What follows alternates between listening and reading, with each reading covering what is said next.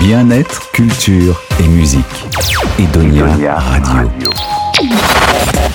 Edonia Radio, Junior. Bonjour, vous êtes sur Edonia Radio Junior avec les enfants de la classe de CM1 CM2 de l'école d'Angoulin. Nous allons vous présenter les légendes d'Angoulin autour de la mer. On va commencer par la première, la bête Ro, avec Mélissa et Violette. Bonjour Mélissa. Bonjour. Bonjour Violette. Bonjour.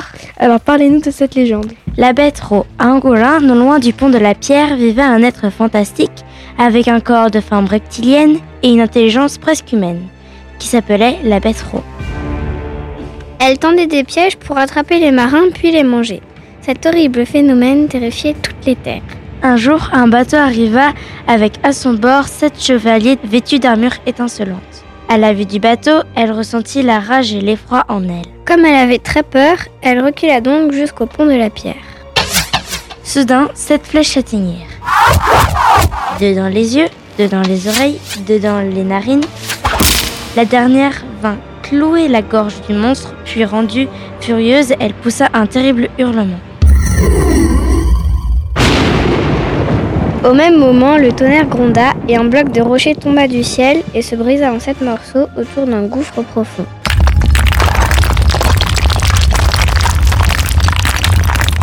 Les chevaliers traînèrent le bête jusqu'au trou et la jetèrent en un mouvement. Et depuis ce jour, nous pouvons l'entendre gronder pendant les jours de tempête. Merci Mélissa et Violette. On revient tout de suite pour la légende de Jack Beau, mais avant, on écoute la musique du film Pirates des Caraïbes.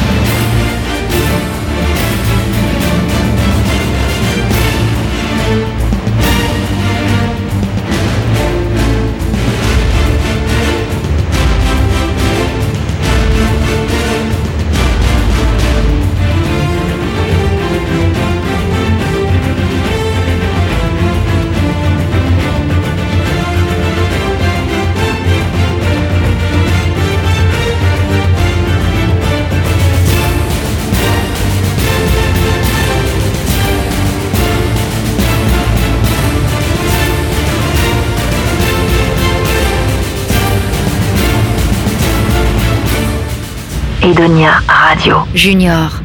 Vous êtes toujours sur Edonia Radio. On continue avec Iliane et Maxime qui, elles, vont nous raconter la légende de Jack Beau écrite par Joël Ravon. Bonjour Iliane. Bonjour. Bonjour Maxime. Bonjour. Alors racontez-nous cette légende.